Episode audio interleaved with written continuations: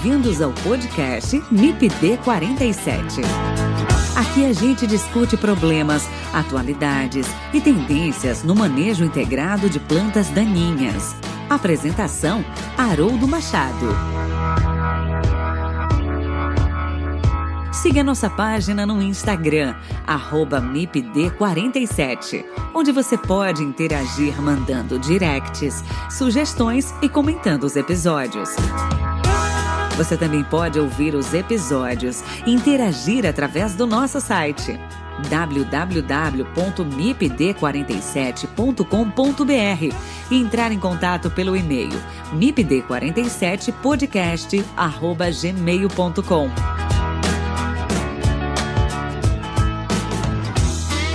O MIPD 47 tem o apoio do Comitê de Ação à Resistência aos Herbicidas, o Agarac BR Quer saber mais sobre resistência de plantas daninhas a herbicidas? Acesse o site www.agarac-br.org. Lá você encontra conteúdo de qualidade sobre resistência de plantas daninhas a herbicidas. www.agarac-br.org.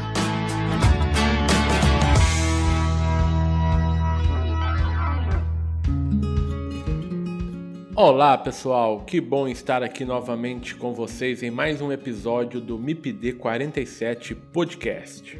E nesse episódio eu converso com Neivaldo Tunes Cáceres, engenheiro agrônomo, mestre em solos e nutrição de plantas e que fez a sua carreira em grandes empresas de defensivos e atualmente é consultor na área de manejo de plantas daninhas em pastagens, eu e o Neivaldo vamos falar sobre as principais plantas daninhas e seu manejo em pastagens.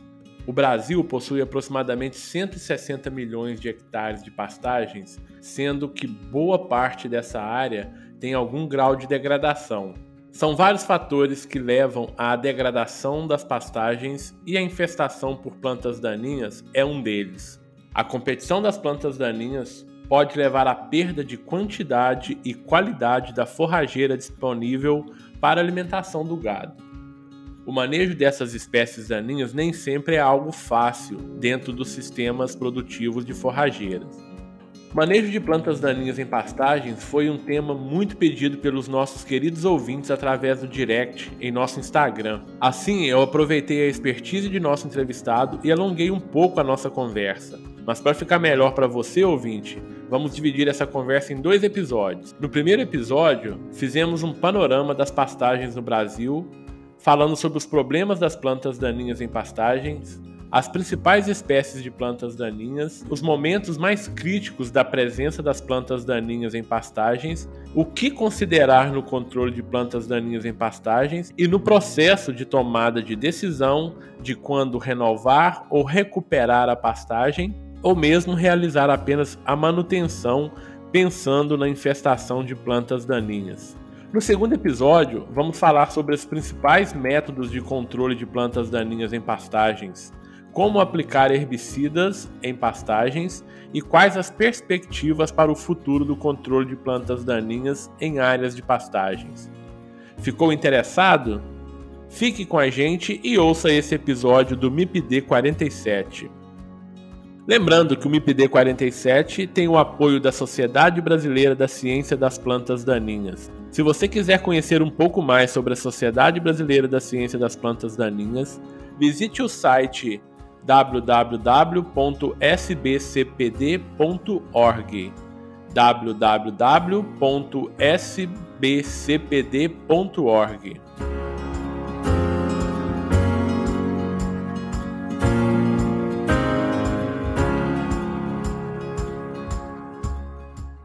Olá, Neivaldo, tudo bem? É um prazer ter você aqui no MIPD 47 para a gente conversar um pouquinho aí para os nossos ouvintes, né? Trazer informações aí sobre manejo de plantas daninhas em pastagens, né? Esse que é um tema muito importante dentro do, do sistema produtivo, da produção de leiteira, da produção de, de gado aí no, no Brasil, né, Neivaldo? As plantas daninhas elas têm causado alguns prejuízos, né, alguns problemas. Mas antes de, de iniciar essa nossa conversa, Nevaldo, eu queria que você se apresentasse aqui para os nossos ouvintes, falasse um pouquinho da sua, da sua trajetória, por favor. Pois não, Haroldo, eu que agradeço a oportunidade de estar conversando com vocês, aí transmitindo um pouquinho do que a gente vivenciou na nossa caminhada aí. Eu sou engenheiro agrônomo, sou formado há 37 anos, formado pela Exalc, depois eu fiz mestrado em solos e nutrição de plantas. E relativo à nossa conversa aqui, o que mais vai interessar aqui, ó, eu trabalhei por 24 anos na Corteva, né? Foi da Elanco, da AgroScience, geralmente Corteva, no desenvolvimento dos herbicidas. Os, hoje os principais produtos que estão no mercado passaram pela minha mão aí na, na parte de desenvolvimento e de registro, né? Então, a gente tem que então, colocar um pouquinho sobre a experiência dessa área de interesse aí. Bacana, Nevaldo. Então, muito obrigado, tá? Tenho certeza que você vai contribuir muito aqui com o podcast, né? Trazendo aí essas, é, é essas novidades aí que a gente tem dentro do manejo de plantas daninhas em pastagens, né? Hoje você é um consultor, né? Depois a gente fala um pouquinho aí da sua empresa, tá, Nevaldo? Exato. Bacana. Faltou eu comentar justamente que desde 2019 eu estou como consultor independente com a minha empresa justamente na consultoria nessa área tema, né? Dentro do seu portfólio, né, tem as pastagens, eucaliptos, áreas não agrícolas, né, Nevaldo? Perfeito, exatamente, que foi as áreas que eu desenvolvi na, na época da Cortella, né? Bacana. Então, uma experiência bem bacana para trazer aqui para os nossos ouvintes. Ô, ô mas antes da, gente, antes da gente falar exatamente de plantas daninhas, eu acho que é bacana a gente situar os nossos ouvintes aqui com relação às pastagens né, no Brasil. Né? O que, que a gente tem de, de área aí com, com pastagens do Brasil? Quais são as principais forrageiras, né? Considerando que a gente tem áreas extensas, vários biomas aí com, com pastagens, né? Então, assim tudo que a gente eh, afirmar é, é, um pouco em verdade, né? Porque a gente tem muitas especificidades aí, são muitos, são muitos Brasis aí dentro, né, né Neivaldo? Me fala um pouquinho aí desse panorama para gente. Pastagens é, são as maiores áreas de, de, de, ocupação em termos de uma atividade agrícola, né? Você vê usar as informações de, do IBGE de, de 2018 e, e gira em torno disso, centros o argumento é na faixa de 160, 158 milhões de hectares, né? Então, se vê a agricultura no Brasil é da ordem de 75, 80 milhões de hectares, né? Então, nós estamos falando de uma área, o dobro da área de agricultura. E isso traz um, associado aos níveis, vamos dizer assim, de baixa produtividade média que a gente tem no Brasil. Para você ter uma ideia, nós temos a média brasileira, né, nesses 158 milhões de hectares, da ordem de uma unidade animal por hectare, né? de uma cabeça por hectare, é muito pouco. Essa produtividade chega na ordem média da ordem de 4,5 arrobas por hectare ano, falando em carne. Né? Isso é um valor muito baixo. Essa imensidão de área, a gente tem área muito, assim, vamos dizer, umas ilhas de produtividade, em que até, Haroldo, a produtividade é desconhecido, o teto de produtividade é desconhecido, para ter uma ideia. Quando a gente fala em 4,5 arroba por hectare ano, tem gente produzindo uma, duas, e tem gente produzindo mais de 100. É assim, a amplitude é enorme, né? Então, são realmente ilhas de, de alta produtividade, e, e, a intenção, justamente, é está havendo um avanço, nós vamos conversar mais para frente sobre isso também, está havendo um avanço da tecnologia, uma adoção da tecnologia bastante significativa, que em breve a gente deve ter uma elevação significativa desses, desses índices aí que estão, na média, ruins, né? mas com, com, com possibilidades enormes de a gente avançar. Outra coisa que nós vamos estar observando, uh, já estamos observando, e isso deve se intensificar no, futuro próximo aí, é justamente a migração de áreas de baixa fertilidade, de baixa fertilidade, de baixa produtividade, áreas degradadas, para agricultura. Né? Então, nós devemos contribuir significativamente para o aumento de produtividade de, de, alimentos a nível mundial, que o Brasil deverá, já é e cada vez mais vai, vai significar a importância nessa posição, é, revertendo áreas de pastagem e adotando, adotando para a agricultura. Então, áreas que podem, permitem ter condições de fertilidade, de topografia, é, vai haver muito isso, né? Eu acho que nesse sentido, né, Nevaldo, a integração também ela vem muito de encontro a isso, né? Então áreas de pastagem sendo utilizado para agricultura, forma esse solo, né, corrige essa fertilidade. É, quando você fala na integração, você está falando já num complexo assim que envolve a atividade, seja de, de floresta, de agricultura e pecuária, né? Mas eu digo assim que vai haver até áreas de pastagem que vão totalmente converter em agricultura. Né? Nós vamos poder, em um determinado momento, ter talvez metade dessa área de, de pastagem mantendo até a produtividade, mantendo a, a, produção bovina e a população bovina e produção de carne e leite, para ter uma ideia. Perfeito. É uma melhoria na qualidade, né, aumento de produtividade do gado, ou seja, você produz mais, entre aspas, você produz mais carne na mesma Exato. em áreas menores, né, porque você aumenta a eficiência ali é, do gado hum. e, e, aumentando a eficiência da pastagem em si também, né, Neval? Não vai haver necessidade de você invadir um único hectare de, de floresta, simplesmente só porque já tem, nós, podemos, nós temos que intensificar essas pastagens, né? E, e, levar realmente a produtividade maior. Em termos assim, gerais assim, de forrageiras né, que estão principalmente ocupadas aí por esses 160 milhões de hectares, mais ou menos a gente pode considerar que 70%, 60% a 70% dessa área são de pastagens cultivadas, 30% a 40% seria de pastagens nativas, né? E dessas pastagens cultivadas aí, o principal pode, os dois grandes grupos seriam as braquiárias e os pânicos, né? As braquiárias é principalmente representada pela braquiária bisanta, o midículo e decumbens em, em menor área e, e, os pânicos, né?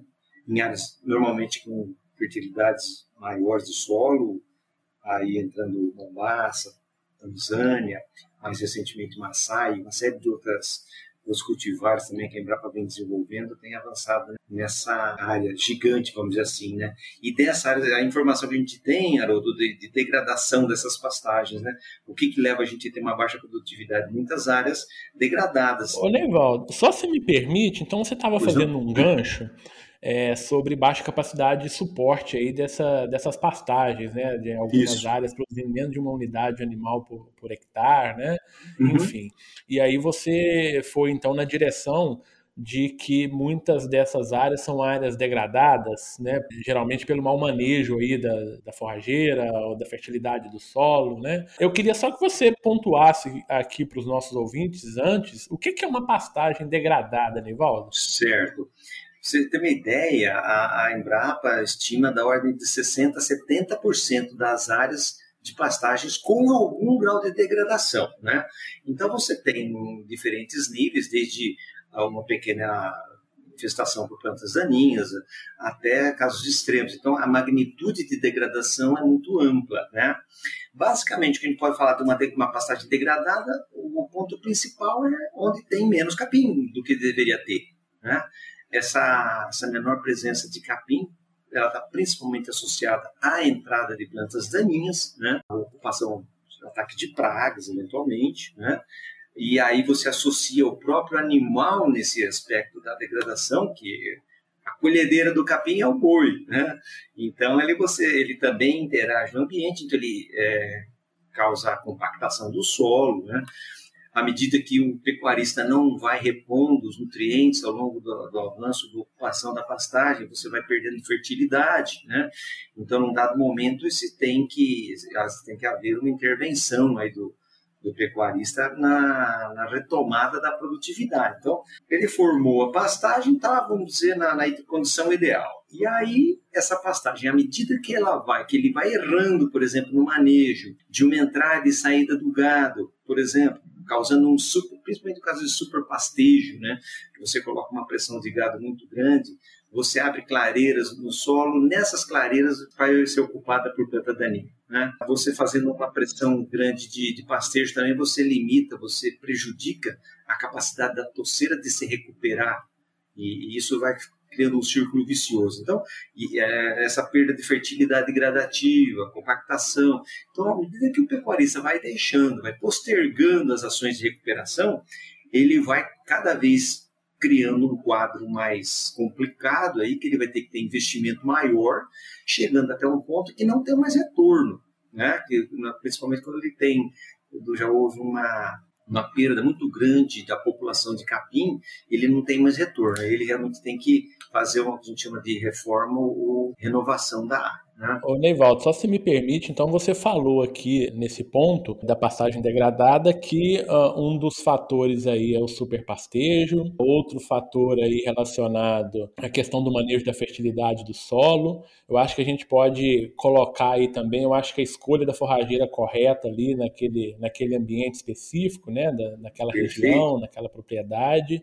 Eu acho que a gente pode enquadrar isso aí. Esse é o começo é o da começo, né? A gente começa com a escolha correta da forrageira, né, Levaldo? Esse é o primeiro ponto. E aí, Levaldo, eu sempre, eu sempre falo aqui nas aulas, né, com os alunos, que acho que a melhor ferramenta de controle é a própria forrageira, né? Porque se você faz um manejo adequado da forrageira, ela vem vigorosa e ela tem uma habilidade competitiva muito grande, né? Então acho que você já bem colocou aí. Eu uso um termo que é assim, eu falo que o melhor herbicida para pastagem é o capim. Eu concordo com você, Se você dá condições adequadas para a forrageira se estabelecer e ter uma capacidade produtiva alta ali, né, ela vai Exato. suprimir as outras espécies, né? Ela vai ganhar competição com a planta daninha, exatamente. Exato, exato, perfeito.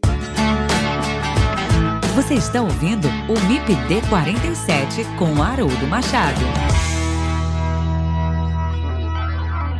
Bom, então a gente já pontuou aqui para os ouvintes né, o que, que é uma pastagem degradada e você colocou aqui que um dos motivos da degradação dessa pastagem, dessa forrageira, são as plantas daninhas. Né? Então, já emendo aqui, Nevaldo, uma outra pergunta para você, que é quais os principais problemas né, que essas plantas daninhas elas podem uh, acometer nas pastagens, né, nos pastos aí, né, em geral, aí, nas diferentes áreas do Brasil. Aí. O ponto mais claro da interferência da planta daninha é na perda da produtividade da pastagem. Né?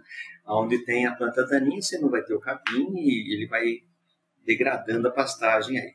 Agora, tem um aspecto que não é só produtividade. Então, as, informações que nós temos assim de perda de produtividade da pastagem decorrente da infestação por planta daninha são gigantescas, né? De duplicar, triplicar a produtividade de uma pastagem quando você controla a planta daninha.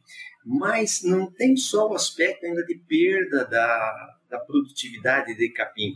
Esse capim que você produz quando é, num, ambiente de competição, você tem ainda a perda da qualidade dessa forrageira do ponto de vista nutricional para os animais, porque você tem a planta, ela tem, ela vai tentar vencer a competição, né, com as plantas daninhas, com sombreamento e tal, e ela vai fazer um processo de estiolamento que a gente fala de dela subir, tentar para captar a luz do sol acima dessas dessas plantas invasoras, né? E nesse caminhar, a planta tem uma transformação, a planta forrageira recebe uma transformação que ela tem uma maior quantidade de fibra, né? Para ela crescer, ela tem mais talo, né? Uma relação pior de talo-folha. A parte importante, nutricionalmente falando do capim para o gado, é folha, né? E o talo tem um componente muito forte de de fibra, fibra não digerível, que não vira nada. Né? Então você tem associação da perda da produtividade e a forrageira redunda numa qualidade pior. E tem um outro aspecto ainda também, colocando de novo a colhedeira que a gente fala né, do boi na, na pastagem, que é o acesso ao capim. Às vezes você até tem capim, mas a planta forrageira, desculpa, a, a planta daninha, impede que o animal tenha o acesso a essa forrageira produzida. Né? Então você pega aí plantas lenhosas, plantas de plantas arbustivas, algumas lenhosas, em que você tem plantas grandes aí, que você tem um metro e meio, dois metros, às vezes mais, e, e essa planta no pé da essa forrageira no pé dessa planta, o gado não tem acesso a ela. Se essa planta daninha tem espinhos, a coisa é pior ainda. Então você pode fazer uma estimativa de que numa planta ah, arbustiva você tem um raio aí da ordem de, de um metro, vamos dizer, um, um diâmetro de, de um metro, um metro, dois metros, dois metros e meio, que você não explora o capim no pé dessa forrageira. Né? Agora pega, faz uma continha rápida, pega mil plantas por hectare, bota, coloca dois metros quadrados por planta, você já, só nessa continha básica, você já perdeu 20% do hectare que o gado não tem acesso, né?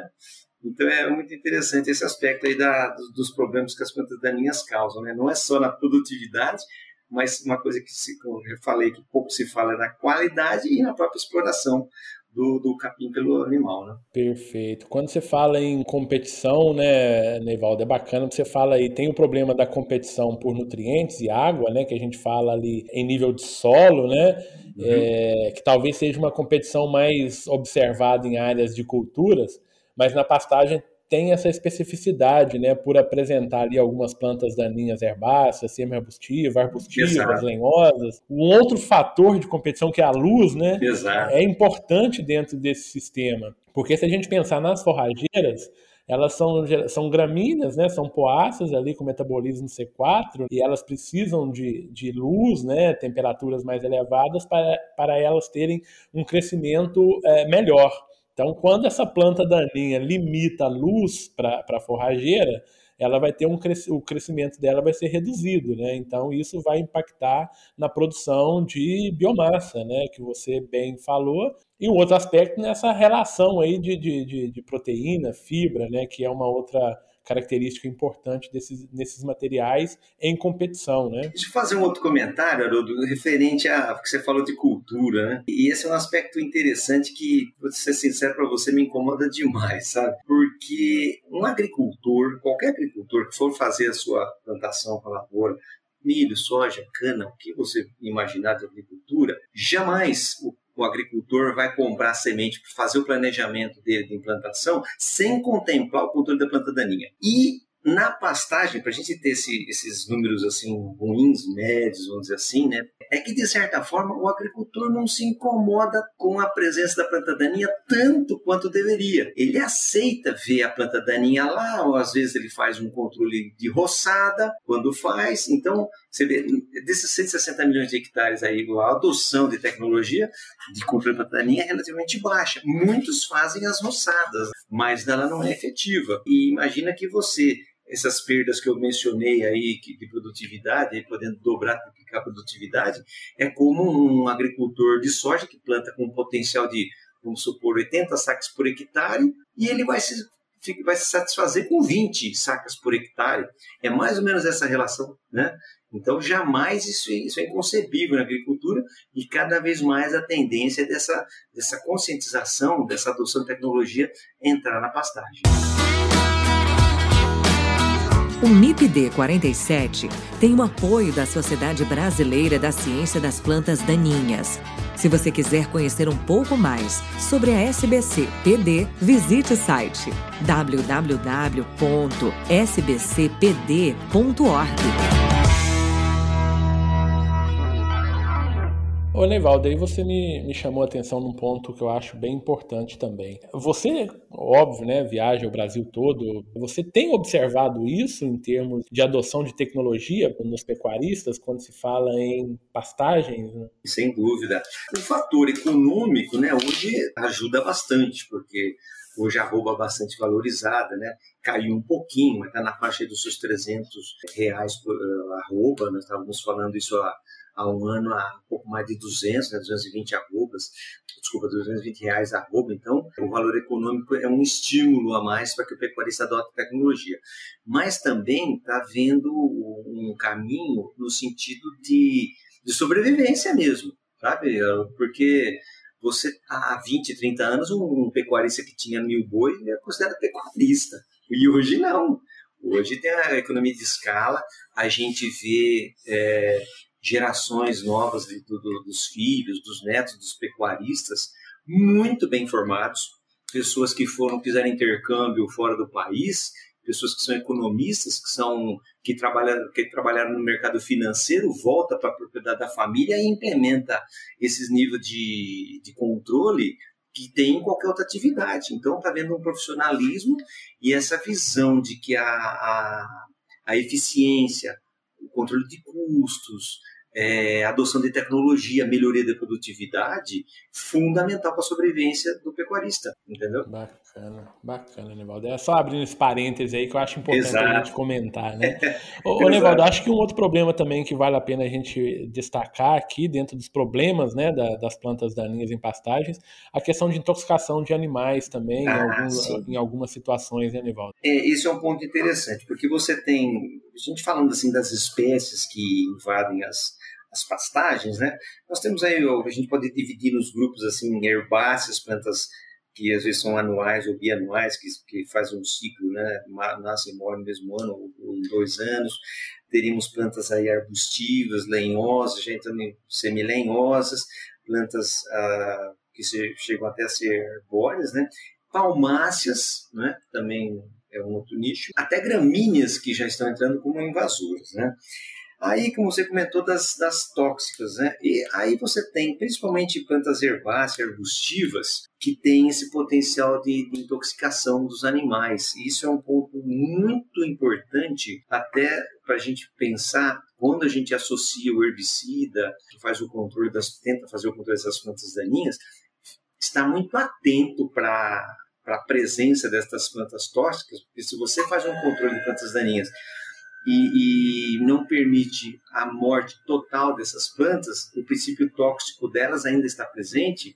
E se o animal, é, que às vezes a planta verde ele pode rejeitar, às vezes a planta secando ela passa a ser atrativa para o animal e o princípio tóxico está lá. Existem espécies que a gente convive muito frequentemente com ela. Você pega, por exemplo, a Cenobitusifolia, que é o fedegoso branco, ou no, no Nordeste chama mata-pasto, é, planta tóxica, a Cida carpinifolia, a malva relógio também é uma planta extremamente presente e, e que tem potencial tóxico também.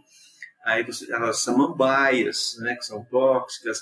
Você tem o, o cafezinho, ou erva de rato no Pará, muito tóxica também.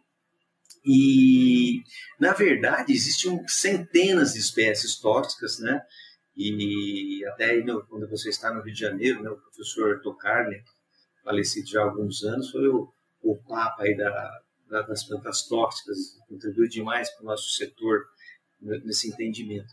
E uma coisa interessante, o Haroldo falando de planta, planta tóxica, é que aquela é você. O animal não come aqui e morre dois metros depois. Né? É um processo que ele vai se intoxicando, né? algumas atacam fígado, outras vão atacar até a parte cardíaca do, do, animal. Então é um processo lento. Às vezes tem plantas que causam é, problemas se você maneja o gado com uma certa rusticidade, vamos dizer assim, que, que o gado se estressa, ele vem a ter como se fosse um infarte, né? E se você toca o gado de forma lenta, ele pode até vir a se desintoxicar e não vir a morrer, né? Então, esse aspecto de plantar tóxicos é um ponto muito interessante também, que tá, plantar tóxico nós só estamos preocupados na, na pecuária, né? Ninguém está preocupado em agricultura com planta tóxica, né? Perfeito, perfeito, Nevaldo. Ô, Nevaldo, bacana, porque é, você já até, é, de certa forma, classificou aí a, as plantas daninhas em grupos, né? Você colocou Exato. ali herbáceas, semi-arbustivas, né? Eu acho que vale a pena quem está diretamente ligado na, nesse setor, né? Conhecer realmente essa essas espécies, né, saber o hábito de crescimento, porque o manejo ele vai ser muito em função dessas características da planta, né? Se é anual ou não, se é bianual, né? Às vezes tem algumas plantas que se comportam como anual na agricultura, mas na pastagem ela é, é, é bianual, né? As guanchumas, por exemplo. Na abertura, Haroldo, você falou até referente aos biomas, né? Então imagine, esses 160 milhões de hectares estão distribuídos é nos Pampas, no Cerrado, é, Pantanal, é, floresta subtropical, Caatinga. Né? Então, uma coisa interessante que tem que ser observado é que ocorrem, vamos dizer assim, predominâncias regionais de determinada planta, que é importante num bioma, não é em outro. Né? Você pega um exemplo aí, a aromita, uma planta que é uma planta é, leguminosa, com espinhos, arbórea, que infesta o Pantanal, tanto do Mato Grosso como do Mato Grosso do Sul. Só lá, ela só acontece lá.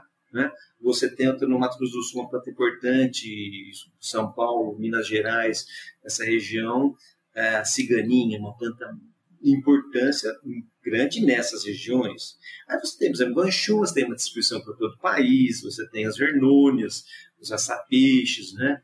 que também tem distribuição bem regionalizada. Aí você pega dessas vernônias, por exemplo, no sul aparece uma espécie, no norte, no centro-oeste aparece mais outra, vernônia mesmo, né?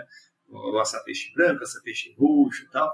Tem essa, essa essa peculiaridade de ter essa regionalização de Perfeito. E, e, até a própria né? espécie, né, Nevaldo? A mesma espécie em ambientes diferentes, ela apresenta comportamento diferente, né? Que vai impactar lá na frente Exato. no manejo, né? Por exemplo, na absorção de herbicida, na translocação, que vai impactar aí o controle químico, né? E Sim, algumas espécies são, são assim, se você não conhece bem, você não consegue manejar. Você citou uma aí que é a ciganinha, né? Se você não conhece bem é, o hábito de Exato. crescimento, como que ela se desenvolve, as características do sistema radicular, para fazer o controle dela ali, Exato. o produtor não vai fazer um controle efetivo, né? Não vai ser eficiente. Essa até o produtor conhece bem, sabe que ela é triste. ela não é. tem a memória peregrina, né? Ela não tem controle foliar e aí o, a prática tem você tem que apelar, que eu falo, né? você tem que apelar para o tratamento no topo basal, que são método, métodos mais é, drásticos, assim, vamos dizer, de controlar a planta daninha. Né? Ô, Neivaldo, então a gente já falou aqui que as plantas daninhas elas causam, elas causam problemas, né? Que a gente tem diferentes espécies com diferentes características de plantas daninhas e, e que competem de forma diferente com as forrageiras, né? E que obviamente o manejo ele precisa ser realizado, mas qual seria aqui o momento mais crítico da presença dessas plantas daninhas nessas áreas de pastagem, Nivaldo? O que, que, você diria? Tá. Essa é uma pergunta bem interessante, garoto, porque existe diferentes momentos né, em que a planta daninha exerce pressão causa prejuízo. Um dos mais dramáticos, mais marcantes, assim, é justamente no início do processo, na, flor, na implantação da pastagem, né? aí na formação ou da reforma. E um ponto muito importante nessa, nesse aspecto do pecuarista planta, faz o plantio da pastagem, ele não está atento de que ele precisa fazer o controle muito cedo, muito cedo. Tá? Para você ter uma ideia, os dados, as informações que a gente tem em período crítico aí, é da ordem de 35, 40 dias, 30, 40 dias do plantio, vamos dizer, de, é de 15 a 30 dias do, da germinação. Muito, quer dizer, ninguém, muito pouco pecuarista faz o controle precoce, sim. E a partir daí é crescente as perdas, né? Chegando aí, se você falar na parte de 90, 120 dias, com 15 dias começou essa, esse prejuízo. Então, a intervenção tem que ser muito cedo na reforma e justamente para você ter um bom estabelecimento da da tua pastagem. Né? Outro paradigma que existe com, com a formação da pastagem. Quando começar a colocar o gado inicialmente para pastejar essa, essa, essa passagem recém-plantada. Qual que é o paradigma do pecuarista? Ah, eu deixo sementear, depois eu entro com, o gado pastejando. Né? Então, tem dois problemas aí. O pecuarista tem que pensar na pastagem, na toceira que ele vai ter de pastagem, decorrente da semente que ele vai plantar no solo, não da semente que vai ser gerada ciclo, né? posteriormente né? com as plantas que você plantou. Exatamente.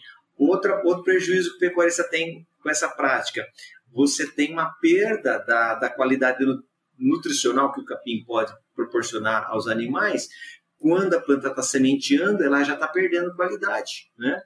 Então, o intuito é você fazer um controle de planta daninha bem precoce, de 30 a 40 dias, uh, pós-plantio, 60 no máximo, no máximo, né? E aí você, depois de 30 dias, colocaria uns animais leves para fazer um desponte. Esse, esse, leve, esse desponte leve vai causar uma insolação na base da toceira, vai proporcionar um melhor enraizamento, um melhor perfilhamento dessa, dessa pastagem recém-plantada e que você vai levar numa melhor formação, né? Aí você tem depois o, o feito aí, vamos dizer, o arroz com feijão bem feito, bem temperado, né?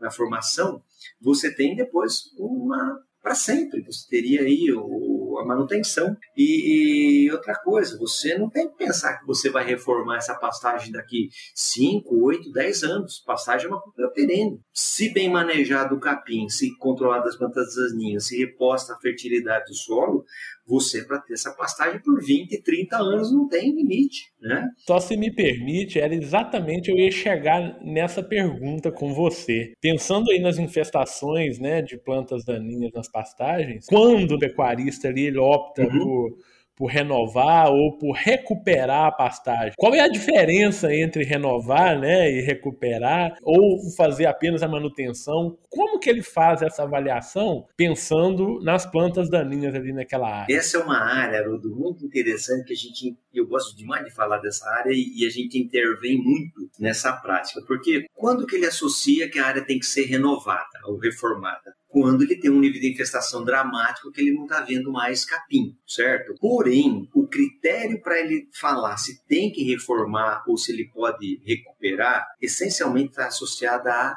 presença do capim. Você pode ter 100% de infestação por plantas daninhas, mas se você embaixo ali você vê touceiras da ordem de duas, vamos falar em braquiária, por exemplo, se você tiver duas a três plantas aí que estão por metro quadrado, se você não tem grandes clareiras sem nenhum capim, você matando a planta daninha, você terá a recuperação dessa pastagem. Então, o pecuarista, na boa parte das vezes, ele vê uma condição assim dramática de, de degradação e ele não vê saída que não a, a reforma. E essa ação, Haroldo, ela tem dois aspectos aí importantes que ajudam a gente a ir para o lado da recuperação, que seria o seguinte. Primeiro é o nível de investimento, uma área de você, você fazer um replantio da pastagem, você está falando em Estamos falando hoje em, em 1.500, 2.000 ou mais, 2.500 reais por hectare entre todas as operações, semente, insumos, tal, para você, dependendo do nível tecnológico, né? Numa recuperação, nós estamos falando de tratamentos herbicidas aí da ordem de 300, 400, 500 reais, mais associando uma fertilização, tal. Ou seja, você tem um custo de investimento da ordem aí de um terço a um quinto do que seria um investimento com uma reforma. E o outro aspecto que não pode ser esquecido é o tempo de não uso da pastagem. Né? Se você vai reformar, você fica 5, 6 meses sem ter pasto, entre você começar a fazer operação até colocar animais lá para pastejo, 5, 6 meses, e numa recuperação, nós estamos falando em dois meses, mais ou menos, no máximo, simplesmente para você permitir que a planta daninha morra e que o capim recupere. Né? Então, esses dois aspectos são muito importantes para se optar pela, tendo a possibilidade de recuperação, optar e não pela reforma ou a renovação do pasto. Né? A gente bateu aqui no início da nossa conversa, né, Nevaldo? Que é manter o pasto, Exato. manter a forrageira bem, né? Porque se você mantém essa forrageira bem, você evita, né, esse processo aí de renovação do pasto, do pasto né? Exato e você tem economia de custos, né? Então é uma coisa importante aí para o pecuarista, né? Não dá para a gente jogar dinheiro fora, né? É, a manutenção é aquela, aquele procedimento, vamos dizer assim, permanente na, na fazenda, né? Você tem um passo, sempre vai começar a aparecer uma plantinha ou outra ali. Então, se tem um, uma infestação muito baixa, você vai lá com um costal eventual ali, tá fácil, você gasta pouco e a planta volta no patamar, né?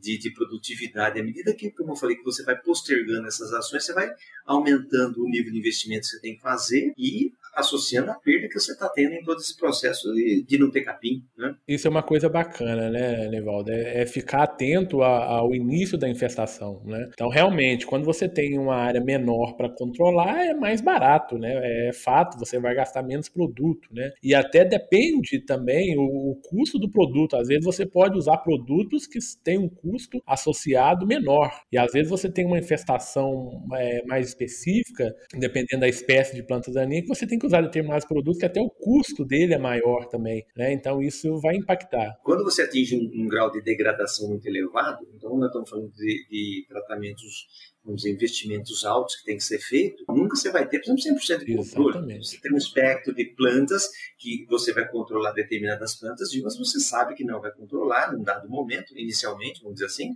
e você vai ter que associar numa posterior ação ali para controlar isoladamente aquelas plantas, seja de forma localizada no topo basal, né? É um, é um tratamento Perfeito. muito técnico, vamos dizer assim, tem que ser pessoas que conheçam bem a área, conheçam o, o potencial do de performance do produto e de suscetibilidade das plantas que você quer controlar, né? Você está ouvindo o MIPD 47 com Haroldo Machado. No segundo episódio, vamos falar sobre os principais métodos de controle de plantas daninhas em pastagens, como aplicar herbicidas em pastagens e quais as perspectivas para o futuro do controle de plantas daninhas em áreas de pastagens. Neivaldo, quem quiser te encontrar aí na internet, como faz? Tem o meu e-mail, tá? neivaldotecáceres.gmail.com Perfeito, Neivaldo. Só, só o T mudo no meio, tá? T de tatu. Neivaldo Tecáceres. Vou colocar o seu contato na descrição aqui do episódio. Quem quiser saber um pouco mais aí sobre manejo de plantas daninhas em pastagens, procure você. Tem os cursos. E tem o meu site também, tenho acessos também. Uh, o meu site é o www.ntcconsulteagro.com ntcconsulteagro.com.br. Perfeito. Então, ntcconsulteagro.com.br. Isso, tudo junto, sem nada. Né? Perfeito. Né? Então, quem quiser conhecer um pouco mais do seu trabalho, acesse lá o site, né? Isso. E precisando de alguma coisa, entre em contato pelo e-mail. Perfeito. E a vocês, meus ouvintes, um abraço e até o próximo episódio do MIPD 47. O MIP-D 47 tem o apoio do Comitê de Ação à Resistência aos Herbicidas, o Agarac-BR. Quer saber mais sobre resistência de plantas daninhas a herbicidas? Acesse o site www.agaracifembr.org. Lá você encontra conteúdo de qualidade sobre resistência de plantas daninhas a herbicidas. www.agaracifembr.org. você gostou desse episódio, compartilhe no Instagram marcando o arroba MIPD47. Se quiser enviar sugestões, o e-mail é o mipd47podcast@gmail.com. Ouça também os outros episódios em www.mipd47.com.br. Siga o MIPD47 na sua plataforma de podcasts preferida e também no nosso Instagram, o arroba MIPD47.